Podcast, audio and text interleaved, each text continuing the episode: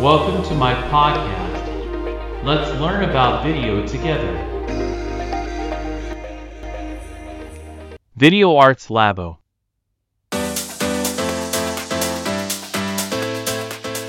皆さんこんにちは。ビデオアーツラボのさくです。この番組では神奈川県にある小さな町から映像制作に関する情報を中心に毎日配信しております。はい。ということで2月の13日火曜日となりました。いかがお過ごしでしょうか？えー、今日はですね、なんと早朝から撮ることができていまして、早起きができたので、えー皆さんにですね、少しでも早く情報をお伝えできるかなというふうに思います。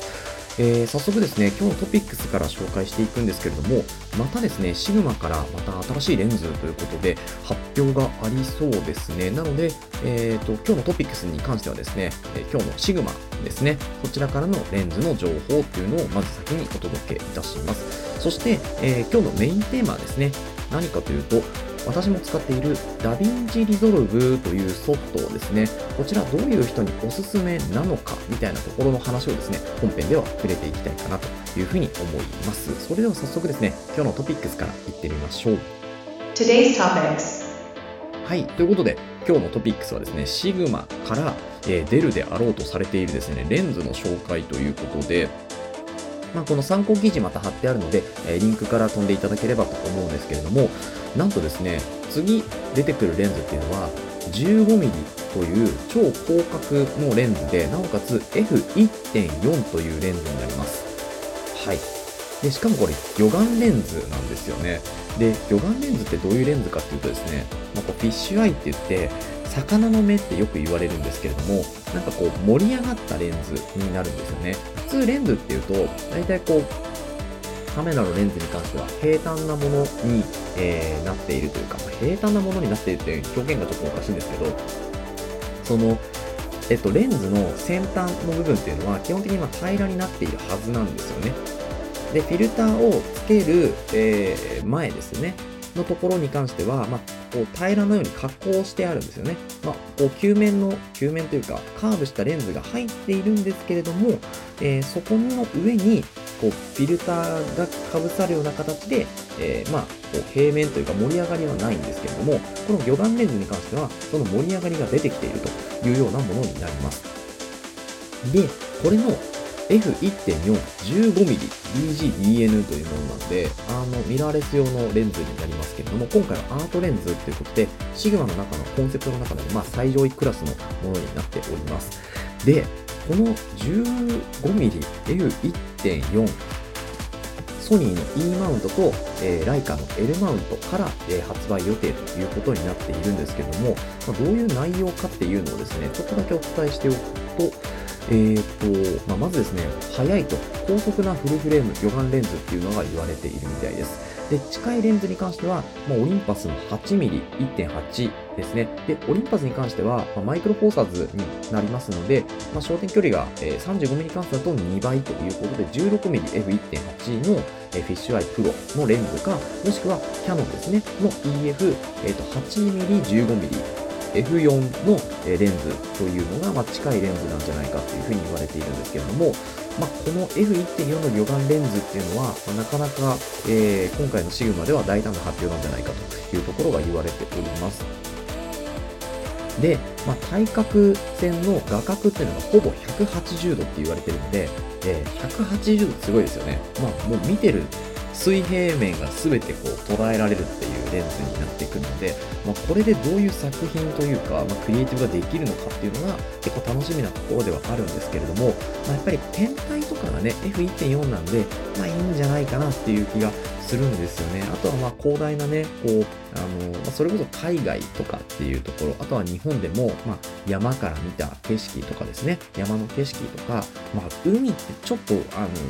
うーんって感じですけど、でもまあ山とかですよね、自然の広大な景色っていうところはすごく美しく映せるんじゃないかというところではあるんですけれども、まあこれですね、え今後、えっ、と、まあ、一方発売されている、発売されているじゃない、えっ、と、予定されている 500mm のね、超望遠と合わせて多分出してくるんじゃなかろうかっていうお話がされていますね。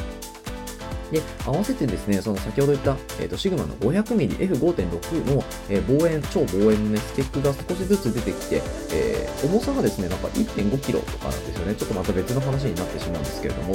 はい、重さが 1.5kg 未満ということなので結構軽い、そして価格が3000ドル弱ということで、まあ、お買い求めもえー、安くはないけど高くはないんじゃないかっていうところですね。で、これが2月21日に発表なので、えー、シグマのその先ほど言った 15mmF1.4 のレンズもこのぐらいに合わせて出てくるんじゃないかというような予想が多々ある。立ちますよね。うん。っていうところで、えー、今日のトピックスですね。今日はシグマから新しいレンズが発表されるんじゃないかというところで、えー、F1.4 ですね。15mm 広角魚眼レンズについてお伝えをしました。はい。ということで、それではメインテーマの方、移っていきましょう。はい。ということで、メインテーマはですね、映像制作ソフト、映像編集ソフトの DaVinci Resolve というソフトですね。こちら本当に、まあ、だいぶこう話題にはなってきているかなと思うんですけれども、まあ、昨日、まあ、なんでしょうね、一般層には全然まだ伝わってないけど、まだ Premiere Pro とか After Effects の方が一般かなというところなんですけれども、まあ、だんだんね、この DaVinci Resolve も、ま、一般化してくるだろうというところで、まあ、このソフトについて、正直、まあ、 Premiere Pro とか After Effects とかはなんとなく使用用途がわかるけど、 DaVinci Resolve 使う人ってどういう人なんだろうなっていうのがですね、わからない方に、ちょっと今日この配信をしてみようかなというふうに思ったんですよね。で、えー、率直にまず言うとですね、どういう人に DaVinci Resolve がおすすめかっていうところだと、えー、ちょっと3つに絞ってみたんですよね。それ1つ目がですね、モーショングラフィックスっていうのをあんまり多用しない人ですね。で、2つ目が 3DCG の、えー、ま編集をメインとしない人ですね。で、3つ目がアニメーション、イラストなどの編集がメインの人ですね。だから、アニメーション、イラストなど多用しない人っていうところになりますね。この場合だとね。なので、まあ、この3つ、モーショングラフィックス、3DCG、アニメーション、イラストの編集を、そこがメインではない人がえー、全てこの DaVinci Resolve、まあ、おすすめしたいというふうに私は思っているんですよね。てか、それ以外だったら DaVinci Resolve でできちゃうっていうところがあります。はい。なので、モーショングラフィックスを複雑にゴリゴリに組もうと思うとですね、やっぱり After Effects の方が向いているソフトだと思いますし、3DCG なんかに関しては、まあ、ブレンダーとかね、そういうところでも、えいいんじゃないかなと思います。で、アニメーションとか、まあ、イラストと、やっぱり Photoshop、 Illustrator から、まあ、 After Effects に持っていくとかですね、そういうので、えー、まあ、そっちの方がスムーズなんじゃないかなと思うんですよね。なので、逆にそれをやらない人っていうのは、基本的に DaVinci Resolve で全然問題ないと思います。はい。で、まあ、この辺をちょっと詳しくまた解説していくんですけれども、まあ、そもそもですね、この DaVinci Resolve でまずモーションを多用しない人がおすすめな理由としてはですね、まあ、複雑なモーションっていうのはやっぱり DaVinci Resolve 向いてないんですよね。で、一応フュージョンページっていうそのモーションとかですね、えー、いろんな、えー、グラフィックスとかを組むそのページがあるんですけど、まあ、結構この、えー、フュージョンページっていうのはノード構成って言われていて、まあ、ちょっとこう、アフターエフェクスのコンポジションとかとは、まあ、ちょっとこう異なるというか、組み方が違うんですよね。で、一回ノードで組めるようになっちゃえばですね、こうノードの方が楽だったりもするんですけど、まあ、ある一定のスキルがやっぱり必要になってきます。で、あの、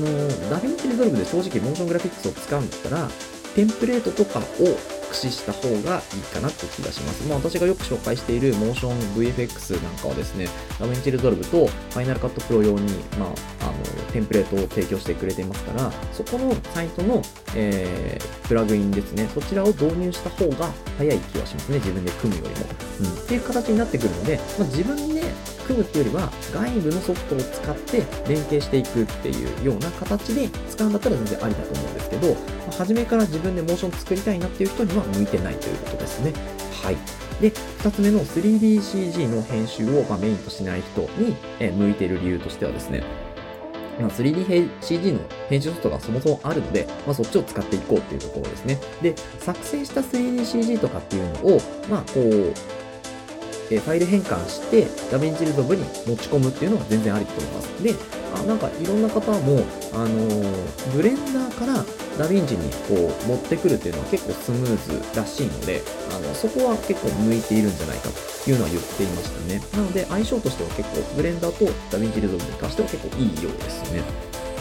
はい。なので、まあ、3DCG 編集がメインの人の場合は、まあ、編集ソフト向いてるやつがあるので、そっちを使いましょうということですね。そして最後ですね、アニメーションイラストとかが、ま、メインの方に関しては、まあ、そういうやっぱり専門のソフトがあるので、そっちをメインにしていった方がいいと思います。はい。で、一応イラストデータとか、Photoshop の素材っていうのは読めます。で、PSD とか AI データっていうのも読めるんですけど、読んだ後に、このフュージョンページにまた飛んで、ノード構成になっているんですよね。そのノードを組み直す作業があるんですけど、これがね、結構手間なんですよ。なので、だったら、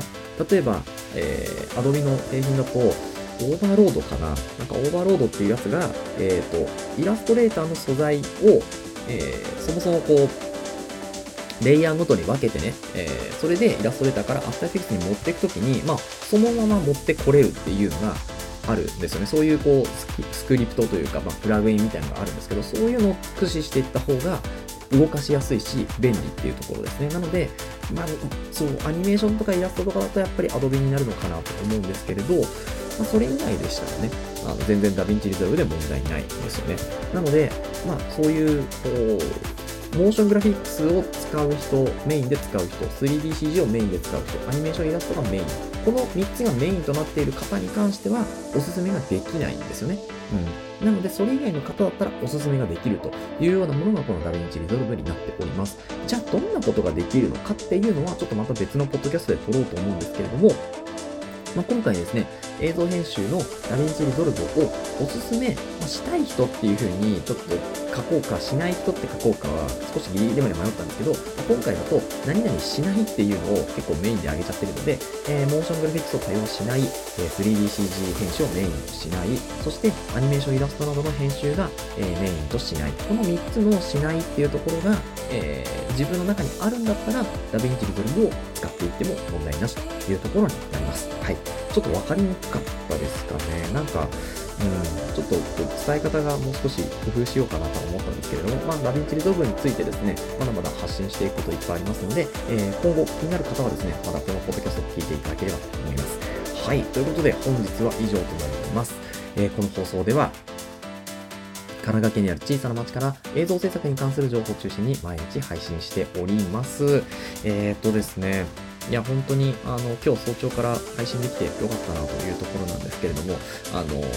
まあ、毎日配信しておりますので、気になるトピックスとかですね、質問、感想、えー、はメールフォームや Spotify のコメント欄、もしくは YouTube のコメント欄から随時募集しておりますので、えー、どうぞ気軽に、えー、どしどし送ってください。X や Instagram、ブログもやってますので、ぜひ遊びに来てください。それではまた明日お耳にかかりましょう。